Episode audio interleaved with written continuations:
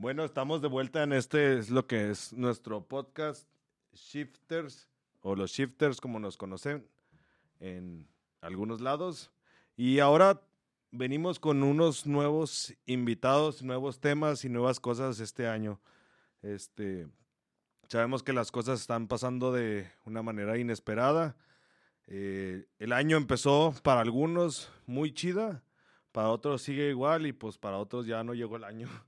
Entonces, eh, ahorita tenemos dos invitados, vamos a empezar a conocerlos. Tenemos ahorita a Daniel y a Braulio, eh, cada uno con diferentes profesiones y, y, temas que contarnos. Cada uno eh, nos va a hablar un poquito de ellos. Buenas noches, tardes, Braulio y Daniel.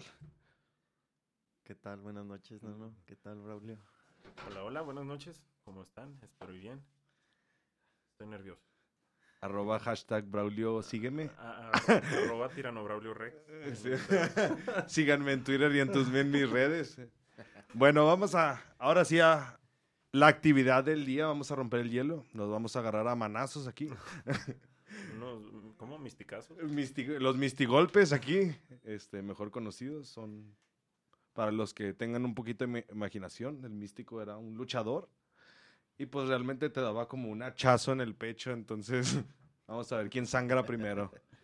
No te creas, vamos a, vamos a empezar para darle cavidad a esto. Eh, vamos a empezar contigo, Daniel, Daniel Hernández. Eh, a ver, eh, ya tenemos un rato colaborando en algunos proyectos, temas. ¿Qué nos puedes hablar y decir de ti? experiencias, temas, cosas chistosas, un chiste. Bueno, no, pues. Eh, bueno, gracias. Eh, gracias por la invitación. No, no te quedas. Eh. No, pues mira, yo así rápido, pues tengo 30 años, pero tengo ya voy para tres años dedicándome a la elaboración de cold brew, café en frío, este, de manera artesanal, embotellado. Este, pues no sé, no, no, sé, aquí la pandemia pues nos pegó bien duro, pero pues aquí andamos ya saliendo adelante. Sí, para todos los amantes del café, eh, vamos a, sigan al señor Cold Brew. Eh, el general. El general, hasta nombre poderoso. El general Cold Brew. El general Cold Brew. Y a ver, háblanos un poquito a través, ¿cómo es que empezó tu iniciativa? O sea, porque sabemos como que, ah, mira, no tengo nada que hacer, voy a hacer cold brew.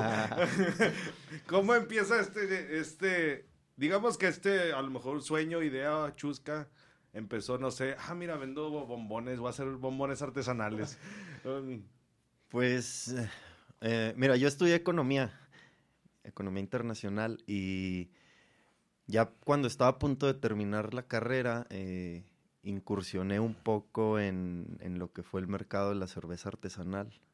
Ah, y pues eh, una parte del proceso de la cerveza artesanal es el macerado, pero para hacer la cerveza es un macerado con calor. Eh, y pues ahí un día estudiando un poco de los macerados y de todo eso me topo con el macerado en frío, que pues, todo sería todo lo contrario. Y pues yo creo que la, una de las bebidas más famosas de macerado en frío pues es el cold brew. Que eso significa en inglés, profe. sí. Tienes 10. Estrellita dorada. Y pues me encuentro que, pues, donde, donde aquí en el estado, en, Chihuahua, yo, yo, yo, soy de Cuauhtémoc, ¿eh? por si quieren manzanas y otras. este, no, pues me encuentro que aquí en todo el estado no hay alguien que comercialice cold brew embotellado. Eh, pues sí hay, sí hay lugares que venden su cold brew que, que hacen ciertas cafeterías o ciertas marcas de esas comunistas. este y pues me topo con eso, me pongo a investigar, me pongo a hacer pruebas y pues ya salió el, resultado, el general Cold Brew. ¿Por qué el general? Vamos a ahora sí que... Quería preguntar eso. ¿Por qué el general? Sí, ¿por qué el general? Sí, porque ¿por qué no simplemente el cold brew de Chihuahua o el cold brew de Cuauhtémoc? O sea... Pues así sencillotote por el general Francisco Villa. Y así era que Básicamente es por eso. Sí, poniendo el nombre alto del, Del, de- del guerrero patrio. No, no, no te creas, pues eh, una parte es por eso, pero la otra parte pues es porque el general es como el rango más alto, me- Impone, según yo es como el rango más alto que tienen los, los militares o, o en el ejército y pues, pues, el, sea, el café que es el general, pues el más alto, el Sí, más... aquí los chicharrones truenan aquí y... Ah, mira, pues qué padre, y viendo la, aquí la, la situación, ¿qué nos puedes decir de diferen- hay de diferencia principalmente, obviamente sabemos que es eh, el método artesanal de elaboración del cold brew, a diferencia de un café regular que, o sea, ¿qué le da ese, dices, ok, esto es lo especial de esto, que no lo, a lo mejor sí lo tiene, pero en menor... Pues fí- fíjate que las propiedades son muy diferentes. O sea, igual es cafeína, igual es pues la bebida con ese sabor, con un cierto amargo que a todos nos gusta. Bueno, creo que a todos nos Sí, gusta. Sí. Este, eh, pero eh, se conservan un poco más las propiedades porque eh, si bien este, el café hecho con calor o por extracción en calor o el, pues el más común sería el espresso, Sí. el choque de calor cambia las propiedades de- del grano, esa es una. Y otra, que para hacer ese tipo de extracción eh, se pulveriza el grano, literal se hace polvo. Y para hacer el cold brew se utiliza un- una molienda más gruesa, que es básicamente quebrar el grano nada más, no, no pulverizarlo para que no pierda esas propiedades. Y el tiempo, si un espresso te lo sacan, no, eh, ahí sí no estoy muy seguro, 10, 15 segundos que dura la extracción, pues me imagino que no se extrae completamente todas las propiedades del grano.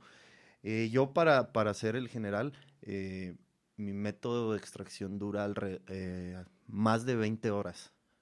No les digo cuánto exactamente, porque luego me roban mi fórmula. la Nada, te Son más de 20 horas, pues, y, y- y está en, en macerado constante y, y se, pues, se extraen de, de, pues, ahora sí que de lleno la, la, toda la propiedad del grano.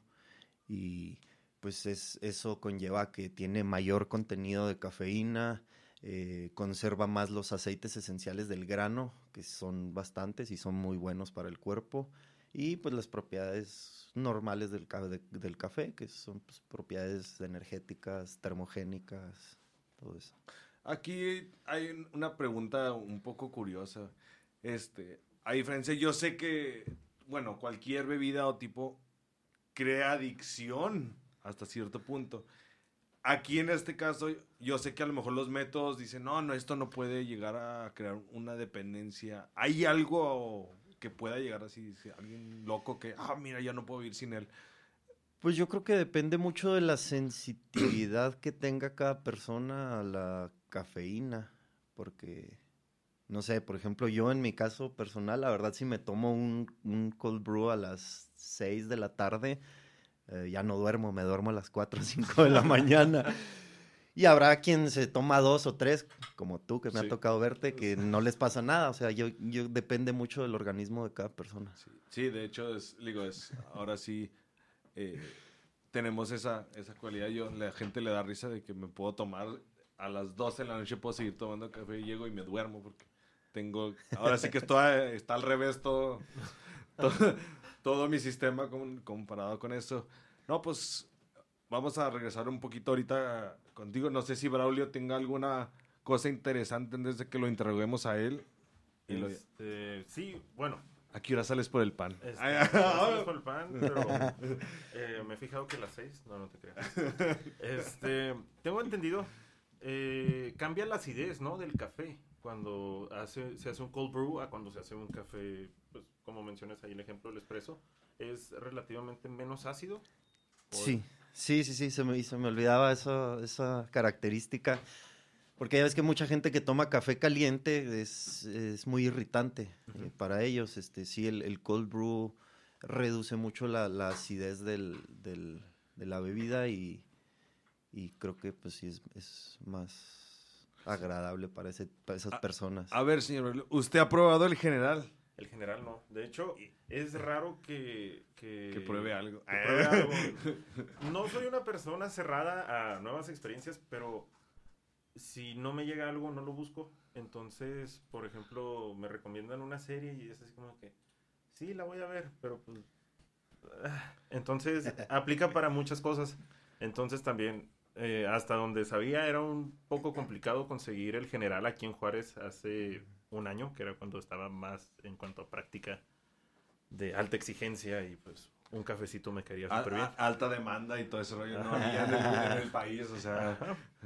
Pero me imagino que sí debe ser, volviendo a lo de las ideas, debe ser muy agradable, por así decirlo, para, para el cuerpo, porque últimamente que he estado haciendo ejercicio en casa, hago ejercicio a las 7 de la tarde y a las 6 de la tarde me estoy tomando un café negro. Y así, café caliente. Este, y vieran cómo me pica mi sudor. O sea, es un sudor irritante, me cae en los ojos y es así como que Y lloro. no veo, casi lloro. O sea, es toda una experiencia Religiosa, como. religiosa.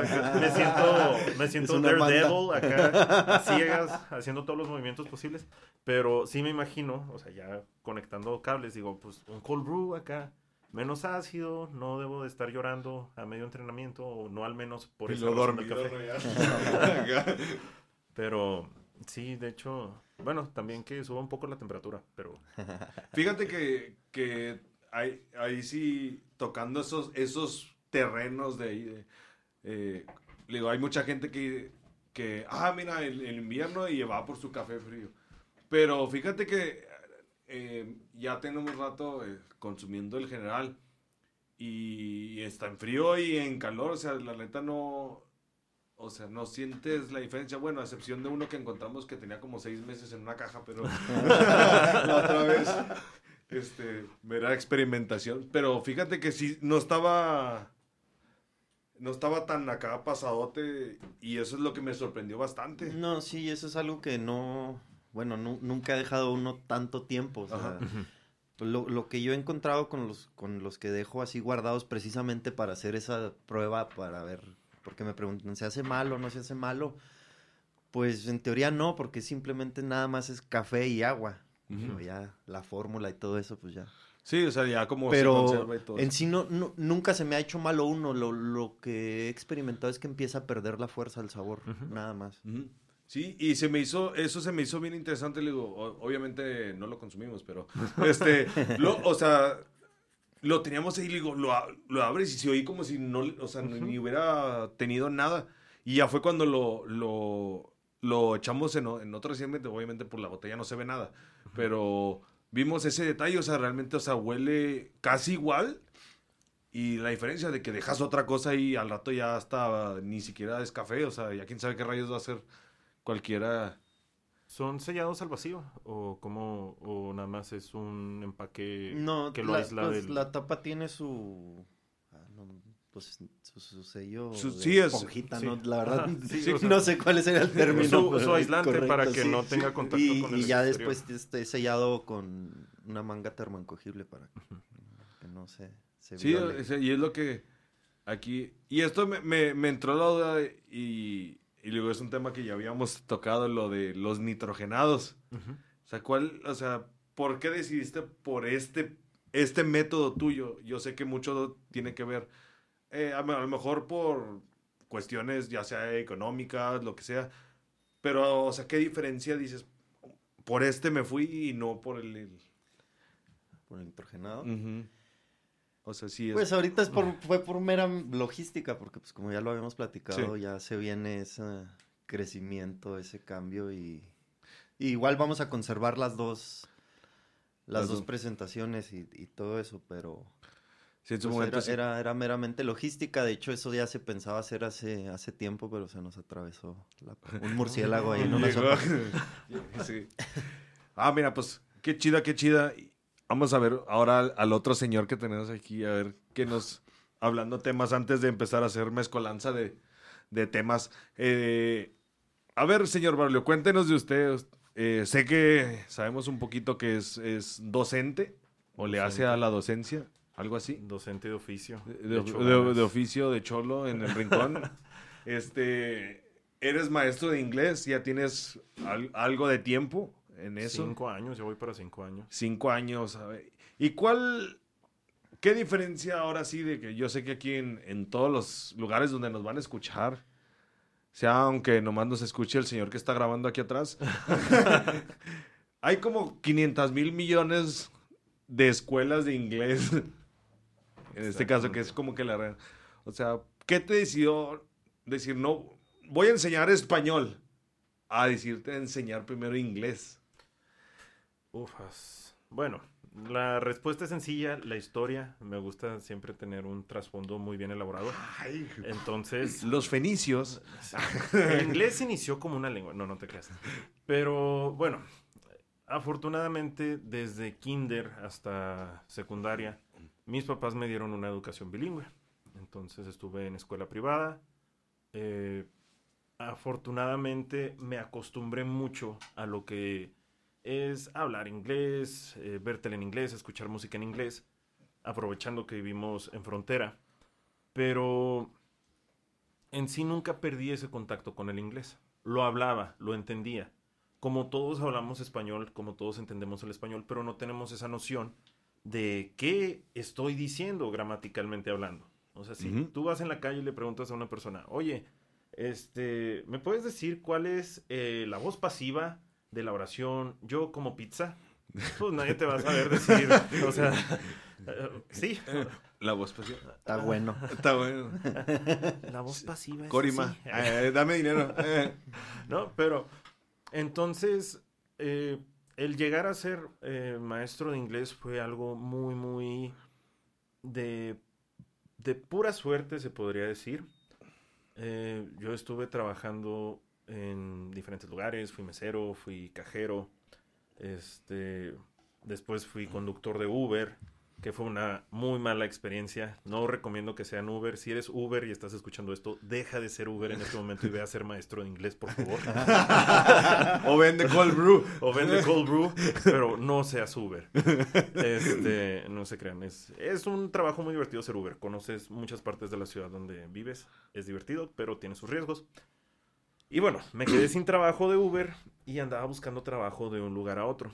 Y un conocido mío que estuvo junto conmigo en la secundaria tiene su agencia de guardias de seguridad y pues quería alguien para administración. Yo estudié algunos años de economía. Eh, Yeah.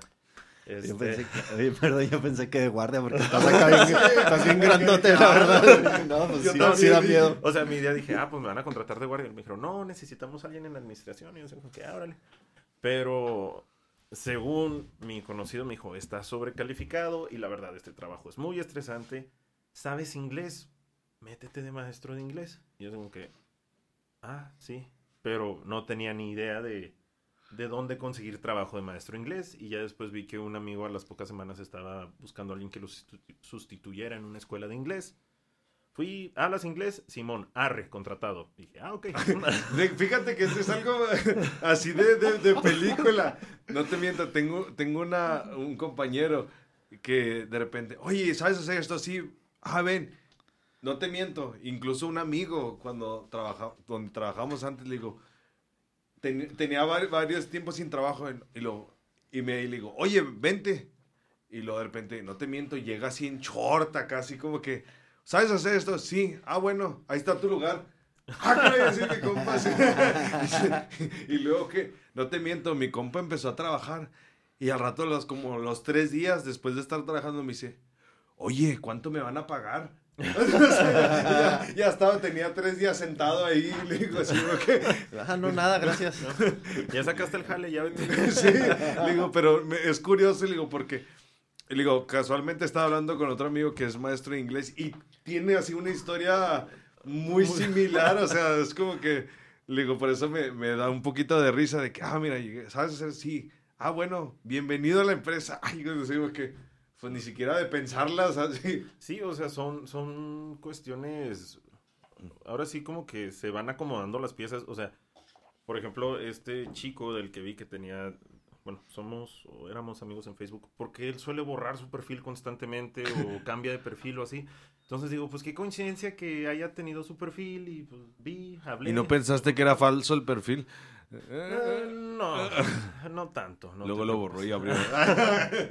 Este, pero sí fue así como que muy, muy de la nada. Pero, bueno, me he dado cuenta de algo en este trabajo. Para ser profesor, maestro, docente, necesitas tener en verdad vocación. Porque he conocido o he sabido casos de maestros que de maestros solo tienen el título porque Ah, sí. no son dedicados a su trabajo. Y algo que yo considero muy importante es ir un poco más allá de lo académico. Entonces, eh, muchas veces me ha tocado ser el psicólogo de mis alumnos. Tengo alumnos de todas las edades, trabajo en dos escuelas, ahorita trabajo en quinto y sexto de primaria, pero también en una escuela de, de muchas, bueno, de personas de todas las edades. Entonces es así como de que llega la señora de 60 años y de que, ay, profesor, es que mis hijos no me quieren. Y yo, dijo la señora, bueno, pues... A ver, siéntese aquí. Y sacas tu cuadernito acá, ¿no? Dígamelo en inglés. Dígamelo Dígamelo en inglés. No, pero sí conoces muy How a fondo a las eh? personas. conoces muy a fondo a las personas y, y muchas veces, sea por cualquier otro motivo ajeno a lo académico, están como bloqueados o limitados y se sienten, se pueden llegar a sentir tontos. Entonces, el tener ese desahogo o sentir que tienen la confianza de que alguien los va a escuchar, los va a corregir incluso aunque se equivoquen y no los van a llamar tonto, créeme que esa se me hace que es la, la parte importante de ser docente. Mucho más de que, ah, no, pues yo estudié en tal escuela y soy bien fregón y todo. He tenido alumnos que son directores en escuelas y no saben escribir en español. Escriben horrible. Y una vez una chica que es directora me la hizo de emoción y fue así como que, no, es que mira, te compruebo que esto se escribe así. Y se fue muy enojada porque le mostré que, que estaba escribiendo mal. A- apenas iba a tocar ese punto, o sea, yo creo que a todos nos ha tocado una parte donde, ay, o sea, llega alguien que dice que sus chicharrones truenan y que el general así con todo y el porte así, y le dices algo que está mal, de que supuestamente lo toman como verdad y resulta que ya eres el malo de la película. Pues mira, ahorita como decía Daniel, eh, estoy muy grandote, parezco guardia de seguridad, tengo Soy guardia. Ay, este, Tengo hambre. pero sí, sí me he topado, en, más que nada en un principio, cuando empecé a ser profe, que tenía alumnos muy mayores que yo, gente de 60 años para arriba, y tenían así como, ¿tú me vas a enseñar a mí? Y pues, sí, yo le voy a enseñar. Este, y más que nada por la zona donde está la- esta escuela donde trabajo, que es una zona de gente con dinero, pues es gente que está acostumbrada a tratar, no mal, pero sí un- de manera un poco irrespetuosa a los demás, en especial a gente menor que ellos, por así decirlo, o no están acostumbrados a que una persona menores, personas menores que ellos se pongan a su altura o un poco más arriba, que sean una figura de autoridad. Entonces en un principio fue complicado, pero volviendo a lo mismo, a veces esas personas solo lo que necesitan es ser escuchados o que saquen todo lo que traigan adentro y ya empiezan a tener esa confianza o empiezan a cooperar un poco más. Venga, le voy a dar un abrazo. Abrazo grupal. No, hay COVID ahorita, no. Eh, Sí. De lejitos. No, pues es un es, es bien interesante todo todo, o sea, todo lo el trasfondo que va detrás de ser un docente. O sea, porque no solo ahora sí que los típicos maestros luchones de antes que, o sea, o te enderezaban o te enderezaban. Aquí yo creo que es, es una, una vocación, como dices, digo, nos ha tocado a todos estar en algún tipo de escuela donde la neta el profe está por porque le pagan bien o tiene un, una prestación muy, muy buena o gratificante que simplemente están por eso, ¿sabes? Como sean más, ah, pues es que no tengo, tengo tiempo libre, pues da clases después de tu trabajo. Y ahí tienes a profes sin vocación, que sí, a lo mejor sí son unos expertos en muchas cosas, pero, o sea, como que no nacieron para ser profes, ¿sabes? Como Sí, carecen de esa ese tacto, si lo de ese tacto para transmitir conocimiento. Porque el conocimiento es una frase, frase que escuché, obviamente no la hice yo, pero dice, el conocimiento es el hambre que nunca vas a poder saciar por más que comas. Y cuando tienes mucho conocimiento, tienes dos opciones, una que es compartirlo y otra que es ser arrogante. Y ser arrogante Pues es lo más yo, fácil. es lo más sencillo, pero a final de cuentas no te deja, o bueno, o al menos en mi caso, no te deja alguna satisfacción. y compartir el conocimiento creo que incluso es parte de la evolución humana. Eh, esto lo vamos a ver mucho también, digo, les, les contaba la otra vez en la, en la oficina, le digo, eh, en una empresa de aquí de Juárez le hicimos un proyecto y guau, el dueño nos, nos contrató, empezamos a hacer un proyecto y la persona que dejó a cargo era una persona, como dices, ya era mayor que nosotros, ya tenía una historia de vida ahí con él en esta empresa y simplemente lo vimos nosotros, digo, nos dice el dueño, nos empieza a exigir por los deadlines. Oye, ¿por qué no está esto y esto? Le digo, no, le digo, le digo, no quería decirle nada porque la persona de contacto es con la que nos dejó prácticamente. Este, a ustedes lo teníamos al tanto y todo, dice, pero pues el contacto era lo que, el, el, al final, más que ese señor no nos deja avanzar. No, ¿cómo que no? No, pues el señor al final de cuentas nos dimos cuenta que pensó que le íbamos a quitar el jale. Y es otra cosa que el Señor no nos quería dar nada de lo que sabía para poder hacer el jale nosotros cuando le dijimos, ¿sabe qué? No me importa su jale, usted es feliz aquí, yo no soy feliz aquí, así que le digo, le regalo su jale, nomás que me acabar el mío. Entonces, ya entrando ahora sí un poquito a lo, a lo, que van, este, gracias a los dos poquitos ahora sí por contarnos su vida, este, gracias, ahí está la puerta, este, no se crean, sino más que nada ahora sí vamos a tocar un poquito ahora, entrar en la materia de lo que, la línea que sigue un poquito este podcast, este, tratamos de cierta manera eh, dar algunas eh, nociones de expertise, ahora sí, de cada rama que que hemos tenido aquí. O sea, tenemos, eh, tenemos un, este, un psicólogo este, con más de 45 años de experiencia en psicología en todas las épocas habidas y por haber. Este, es docente también, o sea, ya tiene 40 años de docencia eh, en, en, en la universidad. Este, y luego tuvimos aquí a, a, un compañero mío de ahora sí de toda la vida que es maestro de música, ya tuvimos otro docente, pero él nos habló o sea, los beneficios y, no quiero decir maldiciones, pero contradicciones que ha traído esta pandemia, eh, sobre todo por el tipo de emprendimiento, que a lo mejor dicen, ok, eh, el psicólogo nos, nos, contaba, es que cuando yo tuve la dicha de tener la evolución de la tecnología, desde estar volanteando hasta organizar eventos sin dinero, y estratégicamente con lo que se tenía. Y luego ya ahorita venirnos a ver de que tengo que estar en Facebook. Y ya que hace, ya prácticamente parece youtuber. Hace videos cada dos, tres días hablando de temas, porque tuvo que evolucionar. Entonces yo quiero que más o menos un, poquito así a grandes rasgos eh, se vale llorar, reír o lo que sea. Ahí tenemos pañuelos, agua, este, una guitarra por si quieren desahogarse y saben cantar.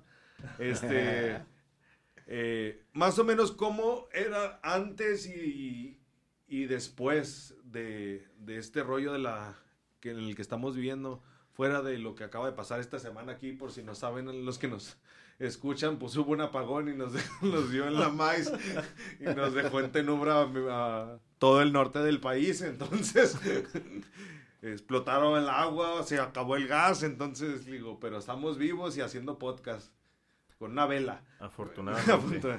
entonces, más o menos así a grandes rasgos, ya echen un volado si quieren, si ya le dio pena a uno, le dio frío, pues se abrazan. Bueno, ah, no se pueden abrazar, este, más o menos, este, ¿cómo fue la, ahora sí que la transición esto de, de, entre un punto, un 14 de marzo del 2020 a, un 14 de febrero. A un 18 de febrero del siguiente, del 21. Entonces, ¿cómo, ¿cómo fue primeramente? O sea, ahora sí que before COVID y el BC y el AC. Y el AC del, del COVID, no sé, a ver quién. Daniel, adelante. Ah, así que. Pasa así como en el dominó. No, pues mira, lamentablemente yo sí paré operaciones de, del cold brew en más o menos a finales de marzo, ya que ya se estaba dimensionando pues la pandemia y todo, que pues, cerraron todo, porque prácticamente pues todos los lugares donde vendía cold brew pues cerraron, ¿no? Todos los gimnasios, cafeterías, restaurantes, bares, etcétera, eh, pues cerraron. Y pues yo tuve que parar operaciones al 100% y no volví a arrancar hasta casi hasta finales de noviembre, yo creo, y eso se me atravesó temporada de frío, que pues, pues, ya era una temporada baja normalmente, pues bajó casi completamente.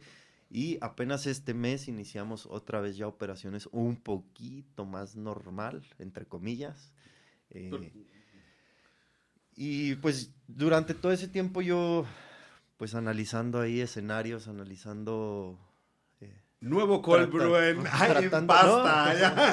no, no, pues eh, tratando de analizar pues como pues mi formación que fue ahí de, economista o pseudo, economista o como sea, este mm, pues hay, hay, hay muchos tipos de, emprendimiento. Yo me considero emprendedor y, y, te digo, pues investigando, viendo ahí los escenarios, eh, para mí hay dos tipos de, emprendedores, quienes emprenden por oportunidad y quienes emprenden por necesidad.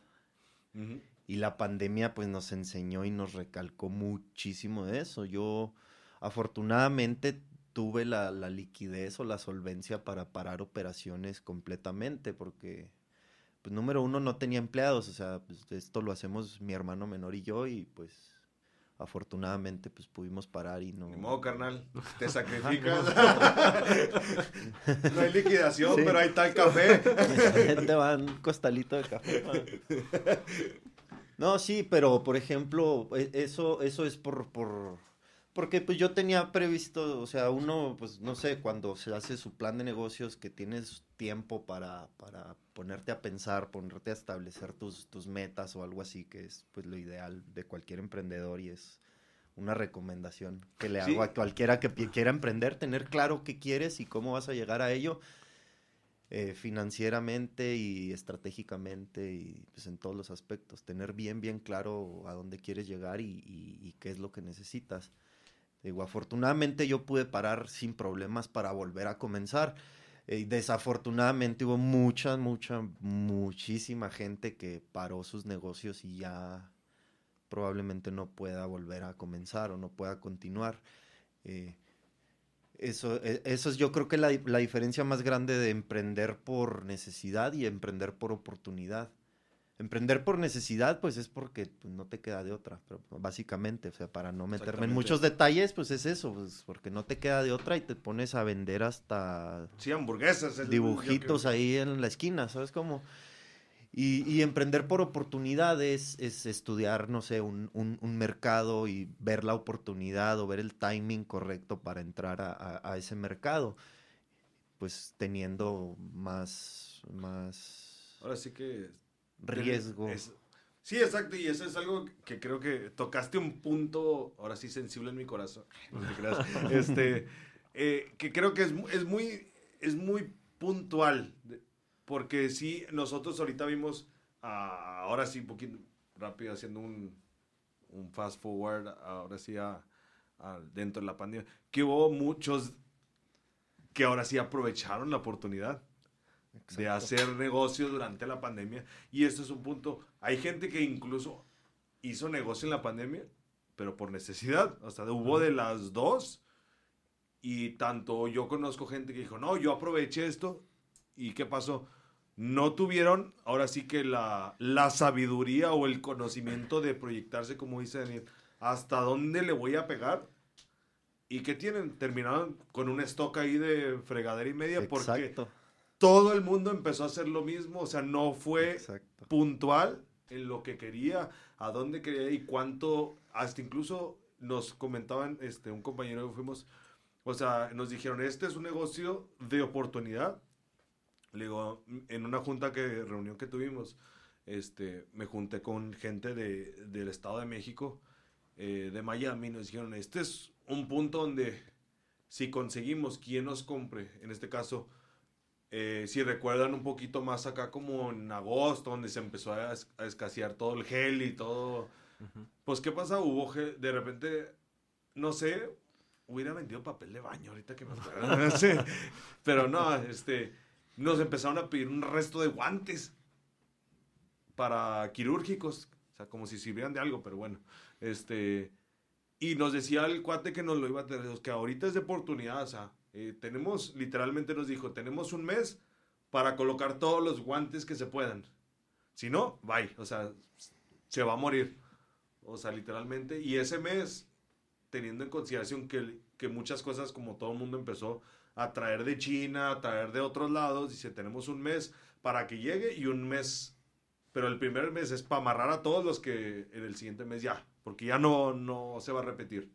Entonces yo creo que este punto, lo vimos un poco exagerado en este punto cuando me dijeron, no, pues que la, son dos millones de guantes. Y yo, a la shit, le digo, pues ¿dónde voy a acomodar dos millones de guantes? ¿Sabes cómo se? Entonces, pero el Señor este sí nos hizo claro, es que así es este rollo, o sea, es oportunidad y es nomás, o la aprovechas y le mides hasta dónde, porque en cuanto entren todos, órale, ya el mercado se... Se desploma. Se desploma. Entonces yo creo que este punto, perdón por la interrupción, digo, yo creo que lo vimos muy, muy, muy tacto, si lo puede decir, muy este, visto con los con el gel, los a, cubrebocas, ahorita está... Con los pasteles del Costco. Con los pasteles del Costco. sí, incluso eso. Sí, no, sí. La neta, o sea, hemos visto de todo, ahora sí. Este, que, que dices, no, pues, no, pues sí, o sea, ahora sí. Y esto es algo que, que casualmente tocamos un poquito así a grande a, nivel, si quieres, este, psicológico, no tanto financiero como nos está explicando Daniel con el, con el licenciado de psicología que se emprende inteligentemente porque aún puedes emprender sin lana, ¿sabes cómo? O sea, ya nos explicaba cómo hay ciertas formas donde tú puedes eh, vender unas cosas sin ni siquiera tener la, el capital para solventarlo. Entonces, digo, digo, la gran historia es Microsoft que vendió el vendió, vendió Windows sin tenerlo hecho y lo ya fue y consiguió quien lo tuviera. Entonces, digo, es, es, una buena analogía, una película, por si la quieren ver, es de Los Piratas de Silicon Valley. Es muy buena, recomendada. Este, pero a ver, sigamos acá después de esa, como diría mi profe de la prepa, después de esa absurda interrupción. y, corte de inspiración, ahora sí sígale. No, y es que, o sea, pues hay miles, miles de ejemplos de, de todo eso y, pues eh, básicamente es, es, es pues tomar un riesgo, ¿no? Emprender es tomar un riesgo y, y pues habrá, habrá quienes tomen un riesgo muy grande o quienes le tengan más cautela. No quiero, no quiero decir temor, pero pues es, es como un término, esa aversión al, riesgo y, y, pues también así, así como hay mucho riesgo, pues puede haber mucha recompensa o puede haber mucha pérdida, dependiendo el nivel de riesgo que tomes. Eh, como dices, o sea, pues puede que un día te pidan millones de guantes y al día siguiente te digan que ya no los quieren y pues qué vas a hacer con ellos. Te pones a inflarlos, a, venderlos como globos. no sé. sí. Y pues te digo, por, por, eso es muy, muy importante tener las metas de, de, de, de a dónde quieres llegar y, y, cómo vas a llegar a eso. Este, estudiar tu mercado y pues así, para no meterme así en mucho eso, pues en, en, en términos o así, pues eso sería lo más básico. Y, y, saber adaptarse, porque pues ahora con la pandemia ya vimos que mucha gente no supo adaptarse y pues también tuvo que cerrar. Eh, o, hubo negocios quienes sí se adaptaron.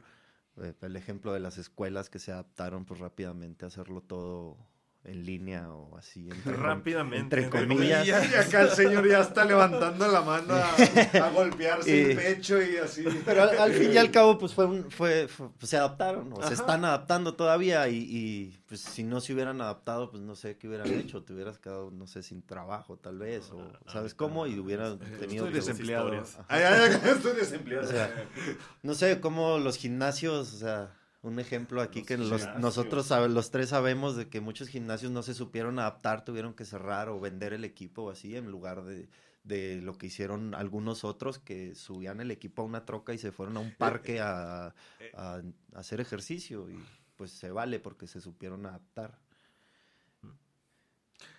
y el señor ya quiere hablar. Dice, ya está acá. Dije, este señor. ya, por, eso, por eso toqué el tema de, las clases en línea. Para ya, ya, se las estaba guardando aquí. Necesito una libreta para ir anotando. Sí, sí, estás, estás tocando su corazón acá. Que, acá, encuentra tu, met- tu, tu meta y tu mercado.com, así ya vámonos así por si, por si gustan buscar. A ver, señor, este, lo veo muy inquieto ya y acá Sí, pegándose y flagelándose porque el señor está hablando de la educación. A ver, díganos. No, bueno, primero varios comentarios ahí complementarios.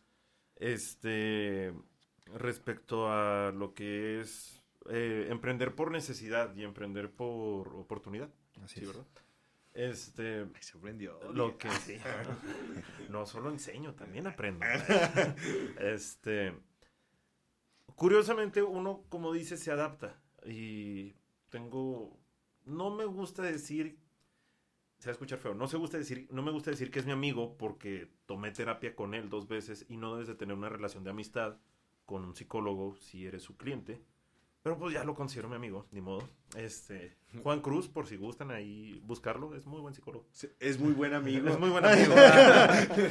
este, pero me, por la situación que fui con él, me comentaba que hay personas que se adaptan y personas que son rígidas. Me dijo, hay personas que son como hielo y hay personas que son como agua.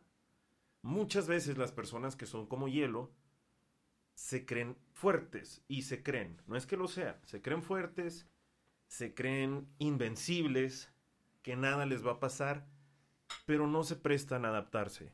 Y esta situación del coronavirus y ahora esta gélida situación de las temperaturas bajas nos están llevando o empujando a límites en los que tenemos que adaptarnos a niveles que no estábamos acostumbrados desde hace mucho tiempo. No digo que nunca hemos estado como humanidad, porque si nos vamos 120 años atrás, pues quién tenía agua en su casa, o quién tenía gas en su casa, o luz. Entonces es como decir, ah, ahorita traigo botas, ando mucho con la onda de los vaqueros, entonces digo, es como ser vaquero. Dime que no le vas a los Dallas, por favor. No, Baltimore Ravens. Ah, Ok. ok. Ya casi no, ahí está la puerta. Por favor, gracias por participar. Corte el audio de este señor. Censúralo, borra- bórralo de, de aquí. Este, no, pero sí nos ha llevado a, a límites donde gente que, bueno, todos vivíamos con muchas comodidades, eh, comodidades para socializar, comodidades para consumir. Ahora que estuvimos varios días, algunos sin agua, otros siguen sin agua, algunos sin gas, etcétera. Este, como que nos hace replantearnos ciertas cosas y tenemos la suficiente introspectiva nos ponemos a, a replantearnos cosas. Yo estoy disfrutando tanto bañarme con un vasito de agua, con agüita así tibia, porque no se calienta muy bien, el baño es muy frío. Este, entonces, sí es qué tan fácil te puedes adaptar, porque si eres una persona rígida que quiere cambiar su entorno, va a haber situaciones en las que no te vas a poder, por más que hagas, no vas a poder cambiar tu entorno. Entonces tienes que adaptarte a las situaciones que se te presenten no es que seas débil, no es que estés dejando tus ideales, sino que te estás adaptando. ¿Para qué? Para seguir adelante. Es algo que ha estado en la vida, literalmente en la vida, muy marcado. Si no nos adaptáramos, ya nos hubiéramos extinto hace muchísimo tiempo. Entonces, esto se lleva mucho más allá de lo que es la vida humana, por así decirlo. Si nos adaptamos como negocios, si nos adaptamos como, en este caso, la educación, como decía Daniel, podremos salir adelante. Los cambios no son fáciles, nunca han sido fáciles, pero afortunadamente hemos tenido la capacidad de adaptarnos, ahora volviendo a lo que es el ser humano, la capacidad de adaptarnos a muchas adversidades, a muchos climas, a muchos cambios sociales, pero seguimos adelante. Entonces, eh, en verdad, gente que sienta que ya valió todo, eventualmente las cosas van a estar bien siempre y cuando nos podamos adaptar a las cosas que se nos presentan. Ok, ahora sí, volviendo a mi lloradera de la escuela, este, fíjense, yo cuando empezó la pandemia estaba trabajando en una escuela, eh, fue Semana Santa y seguimos en Semana Santa porque ya nadie regresó a dar clases a la escuela. Y desafortunadamente, y fui muy comprensivo en ese aspecto, en esa escuela que trabajaba me dieron de baja. O sea, no había dinero para pagarnos, etcétera. Que dije, pues no hay problema. Afortunadamente tenía eh, el otro trabajo en la otra escuela. Pero vean lo que es adaptarse. Quemé la escuela. Quemé la escuela. nadie me corre. No, no.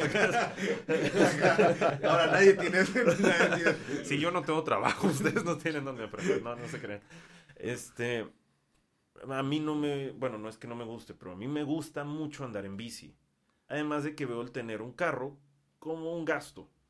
Porque, o no lo veo tal cual como una necesidad, si lo veo más como un gasto. Pero me compré un carro ahora que estamos en tiempo de pandemia. Y antes que tenía un trabajo en esa escuela muy bien pagado, etcétera, este, no me lo compraba y decía, no, pues es que no me va a alcanzar. Y compré el carro y dije, pues ¿cómo lo voy a hacer? No, pues ni modo, voy a tener que administrarme mejor. Y después, por la misma, no sé si llamarlo necesidad o por el capricho de querer tener el carro, este, afortunadamente me llegó una oportunidad de dar unos cursos para unos estudiantes de universidad. Se los di, saqué un buen dinero, estuve pagando el carro. Después se me, se me presentó otra oportunidad para trabajar en el colegio que estoy trabajando ahorita. Y pues ya de ahí en adelante todo muy estable. Pero Ahora tengo dos carros. no, no, ya voy a terminar de, de pagar el carro, afortunadamente. Todavía hay que arreglarle muchas cosas. Pero muchas veces uno teniendo todas las comodidades o todas las posibilidades del mundo, no hace las cosas, por lo que decías ahorita, Daniel, de que hay que tener esa valentía de tomar los riesgos. Este, decimos, no, porque no la voy a hacer, o no, porque, pues de plano, es imposible que se pueda hacer esto. Pero cuando estamos bajo presión o cuando estamos en climas o ambientes más extremos, sí, a veces tomamos decisiones un poco apresuradas, pero logramos salir adelante de ellas. No sé si, bueno, me imagino que sí, o la mayoría de las personas eh, vieron Batman The Dark Knight Returns, si no me equivoco fue la última película con Christian Bale, ¿sí? Sí. Ok. Hay una escena que dije, no manches, por eso hicieron esta película. Cuando Batman está en la prisión esa que es el pozo, Ah. Sí. ajá, y que tiene que salir de, de esa prisión y pues le ponen una cuerdita porque pues nadie logra ese brinco, solo una persona lo había logrado y pues para que no te mates. Y lo intentaba y lo intentaba con la cuerda y no le salía. Y al final pues tuvo que brincar sin la cuerda y pudo salir de, de la prisión. Y eso se me quedó muy marcado, o sea, cómo cuando tienes los medios dices, pues lo hago y si no, si no me sale, pues X, no pasa nada. Pero cuando ya no tienes esa cuerda o ya no tienes esa seguridad de que si no la haces no va a pasar nada, es cuando más te enfocas en que te salgan bien las cosas. Y esto viene a raíz del miedo, del miedo a fracasar. Entonces, si tú le Fracase. tienes miedo a fracasar, tienes dos opciones. Te puedes congelar, paralizar y no hacer nada. O puedes tomar ese miedo como combustible para decir voy a lograr las cosas.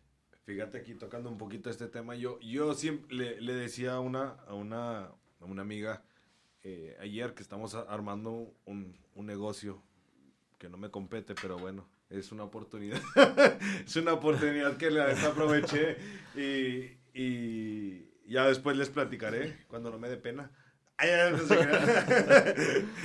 Este, no, le decía, eh, es una amiga que quiero que venga este, después. eh, a lo mejor la tendremos después. Es, ella es, es, es- no sé si es contadora, pues empezar ni sé si es, pero maneja costos en una, Ujú. en una empresa. Entonces ella me dice, está todo el día que viendo números, números, números, órale, órale, y cómo, cómo ahora sí, cómo agarrar todo así para lo, lo único que tienen y solventar todo lo que el, ahora sí que el gasto y de dónde sacas y qué quitas y qué pones. Yo sé que acá el señor no me va a dejar mentir algo así, pero algo así por ahí va. Por ahí va, ¿eh? o es lo que me explicó y me lavó el coco para decirme que era muy buena y que ganaba mucho. Entonces, este, le, le decía la otra vez, le digo, le digo, aviéntate. Le digo, es lo mejor que puedes hacer. Le digo, nunca has emprendido. Me dice, sí. Y dice, y ahora sí, a raíz de, deja tú, ella no, dejó su trabajo, estuvo un tiempo sin, sin trabajar y me estaba platicando. Le digo, ¿no has emprendido nunca? Y me dice, sí. Dice, casualmente sí. Dice, pues no tenía nada que hacer en lo que buscaba trabajo. Dije, pues tengo lana, voy a, voy a meterle algo. ¿Y qué dispuso? un changarro de garnachas, lo que más se vende aquí en... eh, eh, ¿Qué pasaba? A raíz de la pandemia, pues muchos lugares cerraron, pues ¿qué hizo? Bien fácil, dijo. No, me, no puedo vender, no puedo tener un estacionamiento, pues ¿qué hizo? Agarró así en, en la cochera, órale, armó de láminas así, compró un carrito, lo puso y se puso a garnachar y entregar. Le digo, tengo otra amiga que quiero invitar, tiene un puesto de, de, de waffles, este, Waffle House, la neta está muy bueno. Este, y haz de cuenta que le decía, me dice, es que me, me dio un resto de gusto cuando salió que hizo nieve para perro. Y lo digo, ah, caray, le digo, y dice, no, pero desde que ella inició, o sea, yo, es cuando dice, ya tenía la idea dónde iba a crear. Desde que yo conozco que puso el negocio, dijo, traigan a sus perros aquí, no hay pedo. Aquí tenemos para que convivan afuera los perros, si es que no se matan afuera. y, y hay comida para los humanos. Y me dio este gusto cuando salió a, la, a relucir y, y sale con esto de, ahora sí que la adaptación, decir, ok, si mi, ahora sí que mi estandarte es que vengas con tus perros, pues no tengo nada para el perro, ¿sabes? Como más que el entretenimiento. Entonces, yo le decía, le digo, aviéntate, haz esto, esto y esto, y hablaba con otra persona en una asesoría que di en, en esta semana, este, a- de emprendimiento, allá un- a- a una muchacha de México, y me dice, es que no sé a qué se lo mira. Le digo, hay dos opciones, así que me dices, o no haces nada, o haces algo con lo que tienes, le digo, simplemente, le digo, la decisión que tomes va a ser la mejor decisión que puedas tomar. Porque si no haces nada es la peor decisión que hiciste porque no te decidiste hacer nada. Entonces digo, es algo que yo les comento mucho. O sea, ok, si decidiste no hacer nada, ok, tienes tus razones, pero decidiste no hacer nada. Si no hiciste nada porque no, no sabías si sí o no, o lo que sea, digo, pues realmente, o sea, estás en el hoyo, o sea, si lo quieres ver de cierta manera.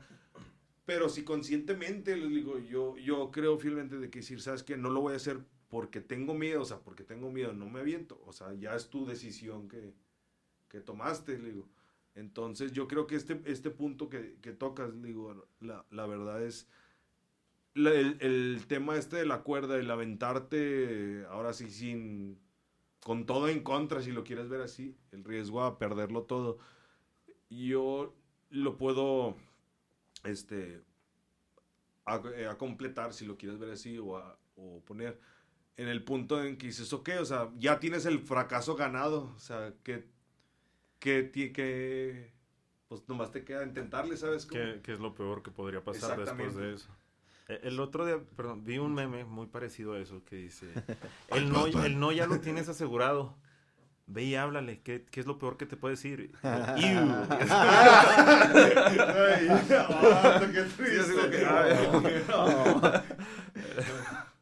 Sí, no, y, y por ejemplo yo estaba pensando que hay una frase, no recuerdo exactamente cómo va, pero que entre mayor es el riesgo, mayor es la ganancia o algo así. Y no necesariamente, bueno, yo hablando de negocios o así, Sí. pues, no necesariamente es, es mayor la ganancia monetaria, ¿no? O sea, puede que sea pues, una ganancia normal o como ya la calcules o no sé, sino que en lo personal es la satisfacción de, de, de que es algo tuyo, algo que tú hiciste, algo que a la gente le está gustando. Eh, no sé si te pase como maestro, que te da cierta satisfacción cuando ves que un alumno, no sé, que te agradezca o que lo veas que le va muy bien porque le enseñaste ciertas cosas del, del inglés por, porque necesitaba, no sé, para el trabajo, para X cosa, que se siente esa satisfacción de que, no sé, tú le ayudaste a cumplir, a cumplir algo. Eh, digo, yo, yo en, en esa parte sí es, es este, digo, más que la ganancia, pues, monetaria o así, que, pues, también es algo que se busca. pues, no, no- Sí, no sí, les no. voy a O mentir. sea, si quiero Sí, no les voy a mentir, es algo que se busca, pero también la satisfacción que tiene uno de, de que, ah, pues, qué Sí, chido. el que, suceso que- así de, que ah. les gusta, qué chido que, que es algo mío. o sea, Sí, no- y yo creo que aquí tocas un tema acá bien, bien interesante. o sea, por- yo, la otra vez me decían, oye, ¿por qué si estás, eh, estás metido este, en tantas cosas? No eres rico. y me preguntaron eso. Le, le digo, no, le digo, pues que, le digo, simplemente una, estoy ocupado. Me, me evito pensar en cosas malas, porque estoy ocupado, o sea, tengo de que hacer un tema este, este nuevo cosa extraña, este, que me invitaron, ahora estamos con lo de las maquilas, salió la pandemia, terminado vendiendo cubrebocas, o sea, le digo, te mantienes ocupado tanto, le digo, pero simplemente de que, ah, mira, lo hice y no importa las cosas como dices, o sea, o sea, qué chido me siento, ¿sabes? Como, o sea, yo puedo decir, yo vendí 10 mil cubrebocas, ahí nadie me va a quitar que vendí 10 mil cubrebocas, así como que... Y ahí, y ahí lo tengo, y ese tema, la neta, digo, yo creo que a todos nos pasa, digo, la neta, yo le decía, le decía de chiste a esta persona, le digo, si en su momento yo hubiera cobrado por consultorías, yo creo que yo tendría mucho dinero, le digo. Pero el simple hecho de, de, decirle a las personas, ¿sabes qué? O sea, emprende, haz esto porque te va a ir bien. Eres bueno en lo que haces, o sea, dale por ahí. Digo, si no le hubiera, una, si le hubiera cobrado 50 dólares, que son lo que normalmente a veces cobran por una consultoría, digo, obviamente creo que esa persona ni siquiera me dice, nah. o sea, le digo, pero en su momento yo sé que la persona, hay muchas personas, le digo, tengo el ejemplo de un amigo que le dije, la neta, le digo, aviéntate, es lo, peor, es lo mejor que puedes hacer porque vas a saber qué va a pasar. Y si tú tienes una meta, así como dice Daniel, ya tenía lo que él quería, Nomás le faltaba ese, órale, ese empujoncito que yo creo que muchas veces con, con tus alumnos lo verás. Eh, acá el, el mister con muchas cosas que nos, nos ha enseñado, este, incluso del café, cosas del, del ayuno, y mira, incluso aquí que me da risa decirlo, o sea, en cosas de, de, de CrossFit, este, eh, ese empujón que a lo mejor una, los otros, los emprendedores que ya tenemos rato, tú como docente, no sé si algún día quieras poner una academia o lo que sea, hacer Baulos English for Everyone, algo así. no sé, este, creo que así como dices, la satisfacción de si sabes que, mira, yo lo ayudé, obviamente si dices, ah, mira, yo hice a Elon Musk, pues claro, o sea, no creo que la satisfacción de, de, ese momento ahorita lo puedes estar saboreando su maestra de primaria o algo así. Yo lo regañaba. y le digo, deja tú, les, les, cuento un chiste cuando estábamos en la, estaba en la prepa, me acuerdo que fue el 60 aniversario de la, de la preparatoria y vino el presidente aquí y una de las maestras este, se le acerca porque todo, resulta que la mayoría de los políticos del Estado estuvieron en esa escuela.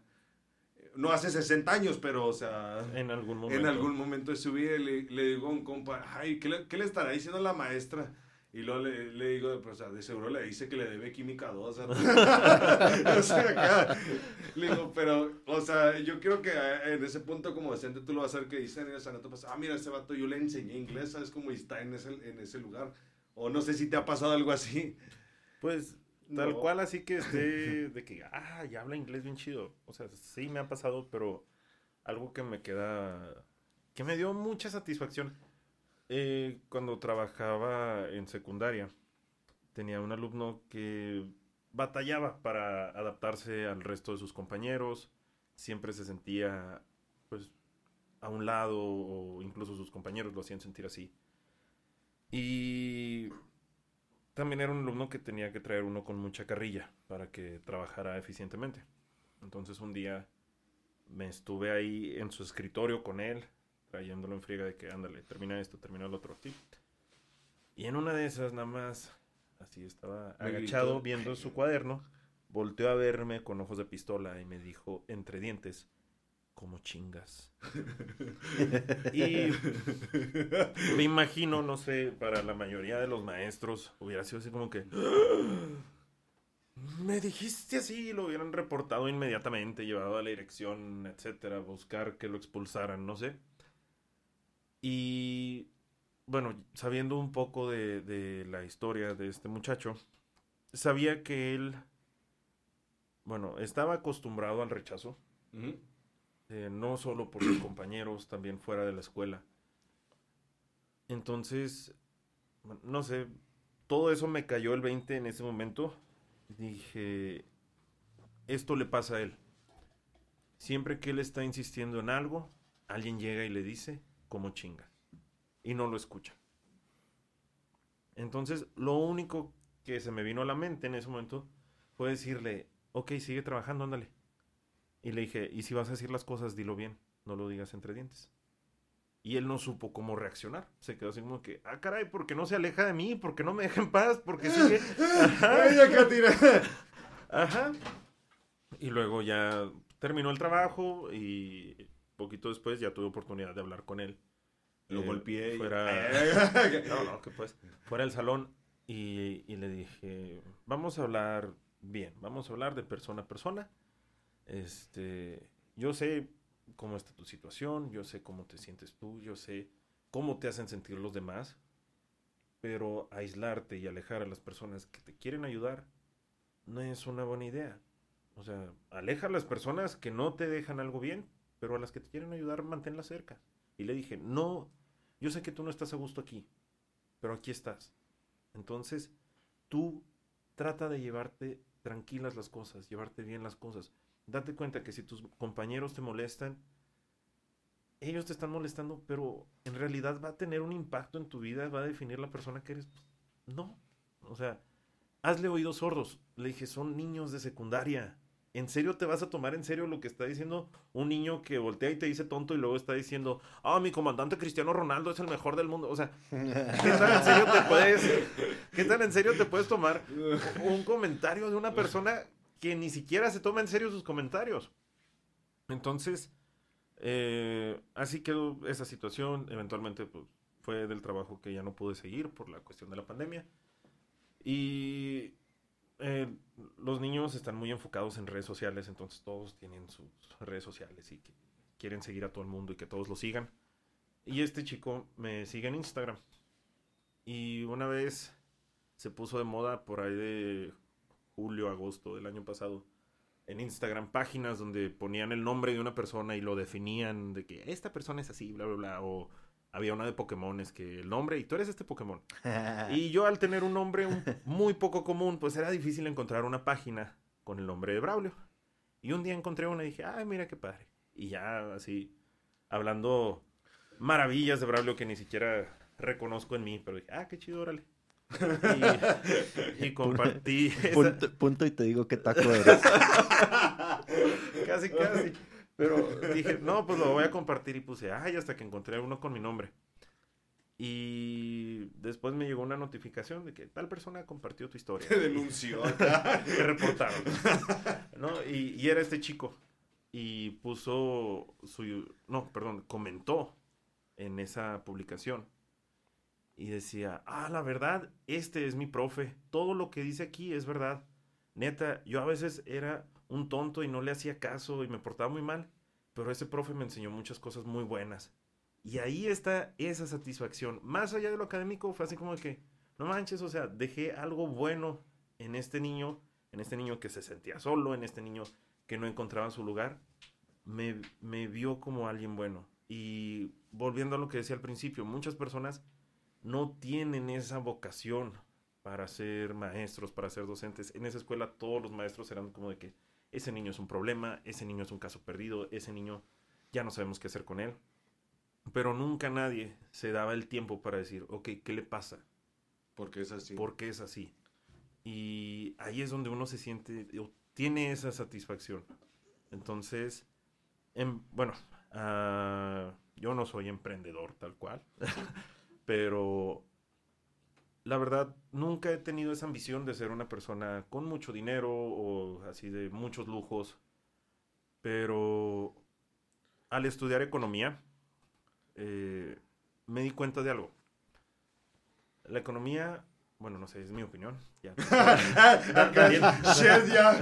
Estoy Este- tocando un tema sensible que no tengo la más remota idea si va a ser verdad. Este, No te preocupes, probablemente yo tampoco tenga idea. No, no, este, pero la economía no es una carrera que me gustó porque es, es tener la habilidad de ver cómo todo va para abajo o cómo todo se va, se va a desmoronar en algún punto y no tener los medios o no tener la habilidad para detener eso. Entonces dije, ¿yo para qué quiero saber que todos nos vamos a ir al carajo en unos años? ¿Yo para qué quiero saber que si este negocio le está yendo mal, todos sus trabajadores van a estar mal? Entonces yo decía, yo no quiero ser economista, yo no quiero ser una persona que, que probablemente ni siquiera va a terminar de economista. Me van a contratar de administrador o me van a contratar de contador, pero yo no quiero ser economista. Entonces yo dije, yo quiero ayudar a las personas. Y es algo que, que he tratado de hacer siempre, poder ayudar, de alguna u otra forma poder ayudar. Y me di cuenta de, ya estando trabajando de maestro, no fue así como que, ah, voy a ser maestro para ayudar a las personas. Pero cuando empecé a ser maestro y en, en la otra escuela que trabajo, que comento que trabajo con personas de todas las edades, llegan doctores, llegan ingenieros, llegan enfermeros, llegan estudiantes de secundaria, de preparatoria, etcétera, y a todos los ayudo. De alguna u otra forma, más allá de lo académico, trato de ayudarlos y si no puedo ayudarlos más allá de eso, los ayudo con lo académico porque ellos quieren aprender, en este caso, inglés. Y lo quieren para, es que me van a arreglar papeles y quiero poder estar bien preparado para el examen que me hacen para la ciudadanía. Y luego llegan y, ah, pasé mi examen de la ciudadanía o muchachitos que van a entrar a la preparatoria en el paso y no traían nada de inglés y era así como de que, no, pues es que ya, ya estoy en clases y todo y me va muy bien, o ya voy a entrar a la universidad. Entonces digo, esto es lo que yo quiero hacer, ayudar. Y a veces, bueno, en México yo creo que la educación o trabajar de maestro no es un trabajo tan bien remunerado como podría ser otro, pero digo, soy feliz, porque ayudo, soy feliz, vivo bien, no me falta nada así en realidad que diga, ah, no manches, es que, ejemplo, no tengo mi PlayStation 5, pues, X, ¿no? O sea, no necesito un PlayStation 5 para respirar, necesito comprar mandado, necesito pagar eh, recibos. De revistas y... ¿Qué revistas? necesito pagar recibos, necesito comprar mandado, este, estar tranquilo al final. Ahora sí, cosas de valor. Ajá, cosas que o sea, pues que necesitas para vivir porque te nutren como la comida. Y algunas cosas que ahorita se ven como un lujo, como es la luz, el agua, el gas, en esta situación que estamos pasando. Pero si yo veo que estoy ayudando y veo que le dejo algo a las personas, con eso me doy por bien servido. No necesito buscar de que, ah, páguenme más. Y mucha gente me ha dicho, Braulio, es que deja tus trabajos, métete a la maquila y puedes tener un buen puesto porque sabes inglés. Y les digo, ¿qué voy a hacer en la maquila? ¿Papeles? ¿Voy a llenar papeles? ¿Voy a hacer pedimentos? ¿Voy a recibir? O sea, pues yo no quiero eso. Fíjate que, que yo, yo, yo, toco un poquito ese tema, digo, cuando estábamos en la, en, la, en la uni, ya que todo el mundo nos íbamos a graduar y todo el rollo, y algo, algunas palabras que quieren decirle, y todo el mundo, no, pues que, ¿cuál es su aspiración ahora sí como, como dices, cuál es su meta de aquí a cinco años? Y luego, todavía ni siquiera nos graduamos y una maquila ya nos estaba casi contratando a todos con, este, para empezar, le digo, y, todo mundo, unos amigos y con, conocidos, no son mis amigos, ¿para qué digo mentiras? Este, unos conocidos de la, de la uni, compañeros, decían, no, ya, ya me firmaron, así como si fuera equipo de béisbol, o sea, acá ya, ya firmé y ya voy a hacer de las grandes ligas. Y así le digo, le digo, y yo, y no es, como dices, no es por demeritar a la maquila. Digo, la neta, así como dices, hay gente que es agua, hay gente que es, que, que es hielo. Yo aquí toco un, tema antes de, pasar un poquito ya al, final de, la, nuestra querida charla. Un paréntesis, yo no tenía la más remota idea que este señor había estudiado economía. Soy una cajita de monerías ya cambió todo el panorama de la situación. por lo menos había alguien que sí sabía economía. Sí. ¡Ay, acá viene! que yo lo traje porque era economista. Me habló del ayuno y me convenció. sí, ponme a hablar de... De, de twerk. Acá de, de emprendimiento, acá, no. Entonces, yo les digo, como a todos nos pasa el profe de la ya para titularte. No, pues digan unas palabras que esperan, cuál es su aspiración en cinco años como ingeniero. Y el mundo, no, pues que, deja tú, todo el mundo estaba así, no, pues que tener un puesto acá, vivir bien, que me contrate, ahora sí que los que se les conocen los facts, o sea, todo, que me, va, me traiga Facebook, Amazon y Google, todo el mundo el sueño súper ingeniero, ya ni americano es ese, ya es como que el, el top mind de la ingeniería que te, que uno de estos cuates te, te, contrate. Y yo les decía al principio ah, del primer, el primerito podcast, porque estas empresas magnates, y esto es, un, es un, algo que he estado trayendo, y es una pregunta que les voy a hacer eh, ahorita, eh, ¿por qué creen que estas empresas, Microsoft, Google, Facebook, siguen creciendo y creciendo y nadie, o sea, ahorita hay un problema, traen un problema, obviamente por los tachan de, de monopolio, este, y una vez estaba escuchando en la certificación de Google, dicen, ¿por qué creen que estos cuates siguen comiéndose el mundo? Y luego todo el mundo dice, no, pues que, pues quieren lana todos. Obviamente entre sus razones, como dice Daniel, o sea, hay lana de por medio. Pero de cierta manera siguen con el chip de emprendimiento. O sea, obviamente con una, un capital demasiado gigante, o sea, o sea, que se pueden dar el lujo de emprender lo que se les dé la gana. Le digo, pero tienen ese chip todavía, o sea, por eso de que, ah, mira, está, está pasando esto, órale, ahí van. Ahí van, con un resto de capital y no tienen nada que perder. Bueno, sí, lana, pero pues tienen un resto. Pero siguen teniendo ese chip de, órale, órale, está pasando esto, vamos a innovar, innovar, innovar. Yo les decía al principio, de, en el, el primerito podcast, cuando hablamos del tema de lo tradicional a lo digital, dice, ahorita el 75% de Silicon Valley está vacío. O sea, para que la cuna de toda la tecnología del mundo ya no opere en Silicon Valley porque todos están en sus casas, quiere decir que todo lo que habían predicho, y esto en la uni, uno de mis ex jefes nos dijo, el, estábamos haciendo un estudio de, en, una, en una materia de inteligencia artificial y nos decía en el curso de Stanford, dice, no te miento, o sea, yo, yo trabajé en la Universidad del Centro de Investigación en el 2011 y 2012, o sea, ya hace 10 años. Y nos dijo él, así con la mano en la cintura, con toda la experiencia del, mundo, de venida de Cataluña, nos dijo, está pronosticado que en 15 años las escuelas desaparezcan. O sea, estamos hablando hace 10 años. Y yo y todo el mundo, no, pues que sí. Al siguiente año, nosotros nos, nos metieron a un plan piloto de una universidad en línea que está en Stanford. Nos terminamos, nos mandaron un reconocimiento. Oh, gracias por participar en el piloto. Entrando el semestre, lanzaron la primera universidad en línea 100% gratuita y no, y, no gratuita de que te ibas hasta doctorado. Y yo me quedé, dije, ay, digo, qué chido, digo, está, está evolucionando. Y ahorita veo, le digo, este, le digo, este profe, no, o sea, tenía razón, algo, algo sabía que yo no sabía en su momento y que dije, porque va a desaparecer este rollo. Entonces, algo aquí ya ahora sí, englobando todo, o sea, ¿qué cosas que ahora sí yo no demerito la, la escuela y ni el aprendizaje que hacen en todos lados? Yo sé que todo sirve y te sirve para algo. Yo le digo a un compa y, le, y me río de él porque le digo, oye, ¿qué rayos? Le digo, todo le digo, pregúntale qué estudió. Y mi compa, todo el mundo, ¿por qué dices eso? Soy productor y, y me gusta la, la, el cine y todo eso. No, diles qué estudiaste. Le digo, y estamos en la escuela dando una, una clase, en la escuela de cine. Me dice, soy contador. pero, pero, o sea, dice, dice, y todo el mundo así, ay, no es cierto, ¿cómo vas a ser contador si andas en cine? Andamos en en México haciendo cortos en Zacatecas y lo...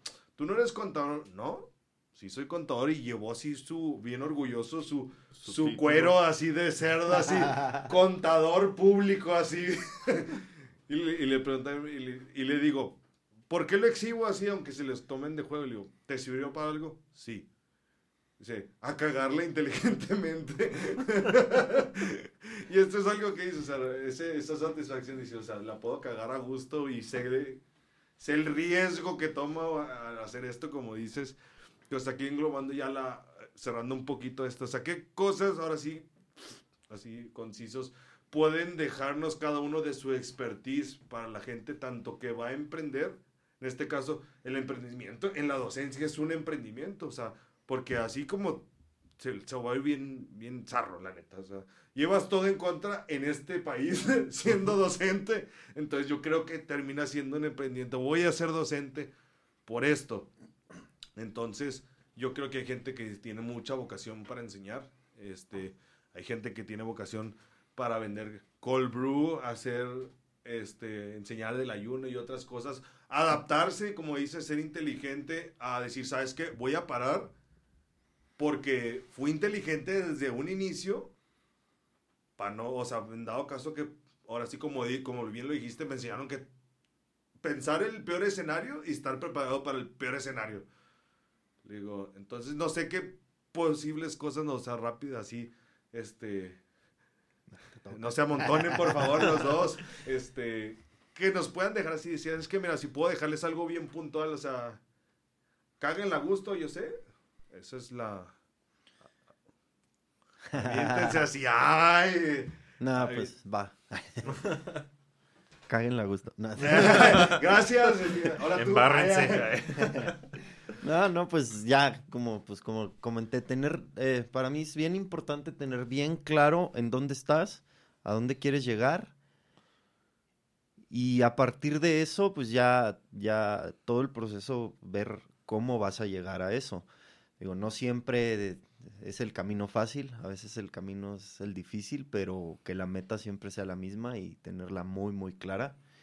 Y, y en cuanto, pues, no sé, en cuanto a los negocios, pues tener bien, bien claro, pues, tus, tus finanzas, tus costos, tu, todo eso, o sea, tenerlo bien, bien en orden, porque eso es, eso es que mu- mucha gente que emprende, eh, pues, es- eso es lo último en lo que, en lo Mm. que le pone atención. Y por eso truenan mu- muchos negocios pequeños o nuevos, porque, pues sí, a lo mejor es, no sé, alguien que es muy bueno para hacer comida y se pone a vender comida en su casa, pero no se pone a sacar sus costos, no se pone a Por ver en- qué necesita, cómo reducir costos o tiempos o, su proceso. Y pues al último terminan gastando más de lo que ganan por, por, pues, por, por el impulso de, de- de que son muy buenos en eso. Ahora sí Digo, que o la sea, pasión les gana. Por eso tener muy, muy claro cómo vas a llegar a tus, a tus metas. Que pues envuelve todo eso, finanzas, administración, no, no nada más el producto en sí o, o el servicio que estás dando. Y pues Yo, yo quiero que aquí, eh, y le digo, una, un, un paréntesis aquí, complementando esto. Todo lo que nos, nos comenta Daniel, a mí me lo dijo una, una persona, me dice, hay, hay cosas, hay tres cosas, y esto ya lo aprendí ya después, que tienes que tener en cuenta en emprendimientos, ahora sí, como dices, o sea, el primero son tus finanzas, o sea, tus metas, o sea, sin capital, son tus metas, a dónde quieres llegar, y ya ahora sí, a la hora de trabajar, o sea, tus finanzas, dice, tienes que tener alguien que te asesore en tus finanzas, llámese este, economista, si lo quiere decir, alguien que te haga una proyección de cómo puede funcionar tu, tu ahora sí que, que te haga un panorama, un contador, dijo, un buen contador que no te transé, porque hay muchos así, la Hay neta, que muchos. sí. Y me dijo algo que, que no, que yo creo que, que va, va a ser un tema de los que voy a invitar después. Me dice, consíguete un buen abogado.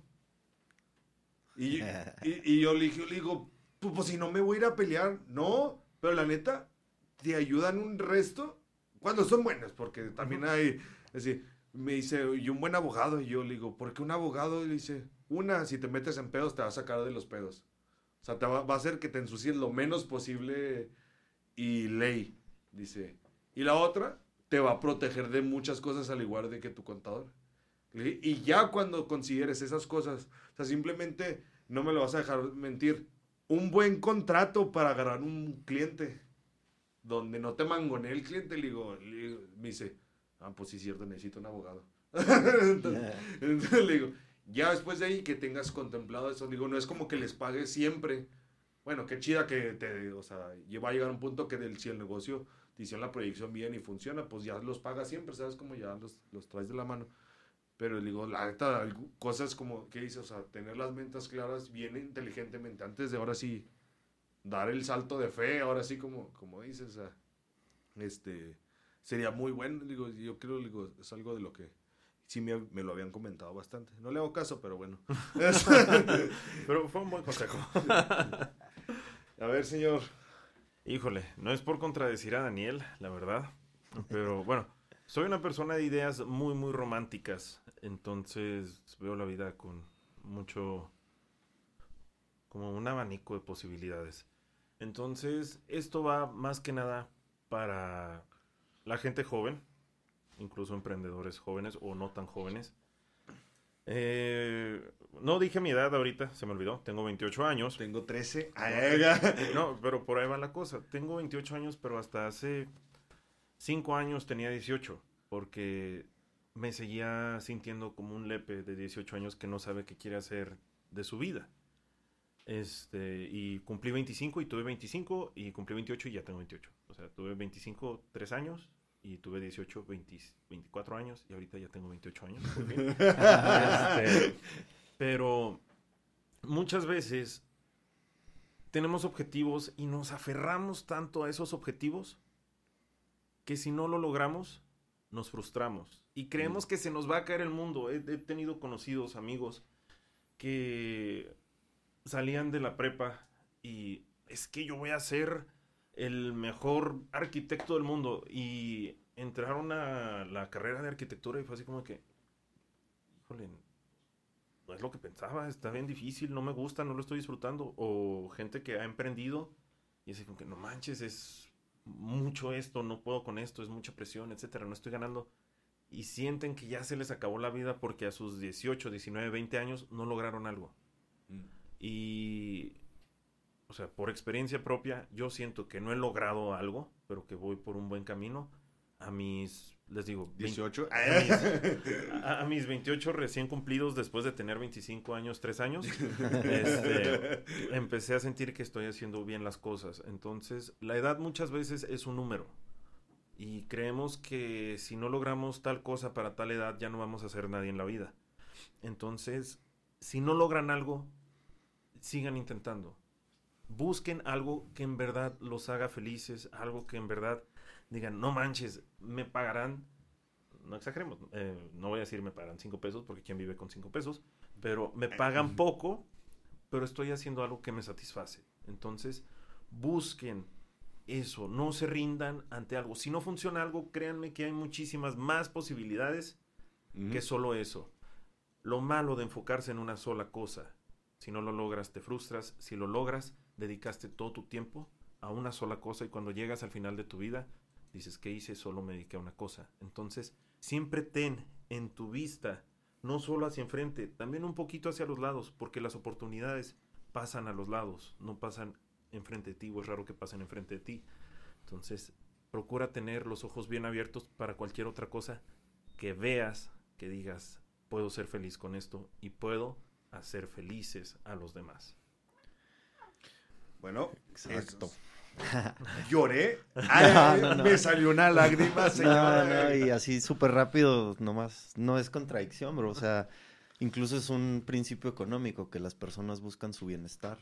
Este, y pues no sé, o sea, si, si, si por ejemplo, en, en tu ejemplo que dices que estás enfocado, el, no sé, el arquitecto a ser el mejor arquitecto, a lo mejor ese, no, no, no era tanto un objetivo muy claro, ¿sabes cómo? O sea, es, es por Era eso, por eso, sueño. ajá, era más un sueño o más algo así superficial, ¿sí, sí me explico? O sea, porque, por ejemplo, tú con lo que nos platicas aquí, o sea, a lo mejor dices que no, no puedes tener como un objetivo así porque eres feliz y vas disfrutando, pues tu, tu objetivo es ser feliz, ¿sí me explico? O sea, y eso está súper bien, o sea, yo... ¿Quién no quisiera ser? Todos, o sea, porque todos buscamos nuestro bienestar, de, de, pero igual bienestar pues tiene Engloba mil puntos cosas. de vista, ¿no? Sí. Para, para mí el bienestar puede ser diferente que para ti o para Nano, o sea. Y te digo, no, no es tanto una contradicción, sino que nada más no tienes, ah, no, o no tenías en ese momento muy claro qué es lo que querías. Por eso hay quienes dicen que, no sé, cuando estás en la prepa, pues es que no te importa nada en el mundo y, y es cuando tienes que hacer una de las decisiones, entre comillas, más importantes que es a lo que te quieres dedicar o que quieres estudiar o así. Y como vemos en la mayoría de los casos, Sí. como dice Nano, que su amigo contador, pues Ajá. nada que ver con eso, ¿sabes cómo? O sea, pero... A final Pues de cuentas es, es una opción. Eh, Exacto. Cuando estás en esa, a esa edad, te están dando una opción, pero lo vemos como un decreto. O sea, Ajá. voy a elegir esto y voy a tener que ser esto. Y de- deja tú, a mí me tocó, bueno, en- a ti ya también, pues que eres de, de mi edad, tú casi. Este, el típico, llegabas, estabas en la prepa y ya, ¿qué vas a estudiar? Pues no sé, pero mi papá es policía. Y voy a hacer lo mismo. Sí, exactamente. Nos, yo creo que les pasó por aquí a todos y típico. Mira, lo- el caso más, más visto, mi papá es doctor. o sea, es el... Y yo, tienes que ser doctor porque tu papá es doctor. Y así como 40 generaciones todos son doctores. Y llegó un cuate, no, pues ¿qué terminaste? No, pues soy deja tú el, el más común que he visto, terminan siendo artistas, o sea, o diseñadores, nada que ver con lo que tenían eh, el otro, así, que, digo, tengo un, tengo un amigo que, que me dice, tengo un compañero en música, y luego tiene toda su familia, son doctores, y, lo, y él es músico, sí, se salió después del noveno semestre en medicina, porque supo que su pasión era la música y quería estudiar música. Sí, ahora sí trabaja en la ópera y en otras cosas.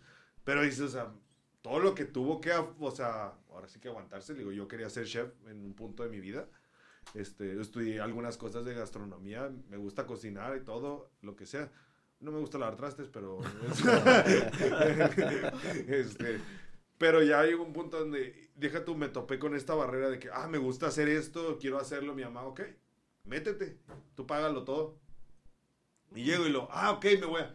Hice el examen, chido. Ah, mira, tienes 15% de beca para estudiar gastronomía, qué chida. ¿Cuánto vas a pagar? 60 mil baros el semestre. Y yo, Sí, es una fregada. carrera muy cara. Sí, y yo decía, y, y- y- y el descuento, no, ya viene incluido. Y yo, a la fregada, yo. El descuento es que te puedes comer la comida. que Sí, vives con lo que practicas, así que si te sale chida. Entonces, ya aquí viendo los temas, ahora sí que el punto de vista, o cerrando esta, esta pequeña charla ya, de casi dos horas. este, una hora y media. Entonces estamos, está tranquis. Está chida porque básicamente vimos temas de eh, los dos economistas, diferentes puntos de vista, pero que prácticamente este, se engloban. Enfóquense, aviéntense a hacer las cosas. La verdad, lo peor es que no, este, pues que les siga saliendo, no saliendo, no se agüiten en la primera. Sean inteligentes para... La neta, yo creo que ahora sí es más tonto no preguntar. Totalmente. Este, cualquiera aquí pueden seguir a, a Braulio que te encuentran en...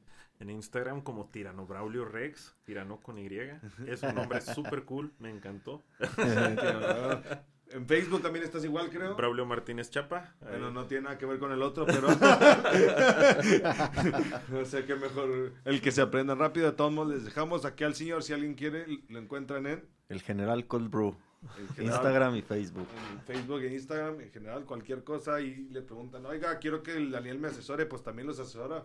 Les puede más vender café. Este, Un café de regalo en la asesoría. en la suscripción de mi mensualidad, este, se lleva un- una dieta y café. Este, entonces, y nos pueden seguir a nosotros, este, por todas las redes sociales, Shifting, los Shifters, este, en Spotify, comenten, lo que sea, compartan. Y si tienen gente que quieran o ramas de la gente con la que quieran platicar, ellos dos son bienvenidos. Si se les ocurre otro tema, pueden venir cuando quieran. Este, cerramos los miércoles. Este, no hay dos por uno, tampoco Los hay jueves pizza. doy clases. Entonces, pues esto fue todo por este momento y gracias.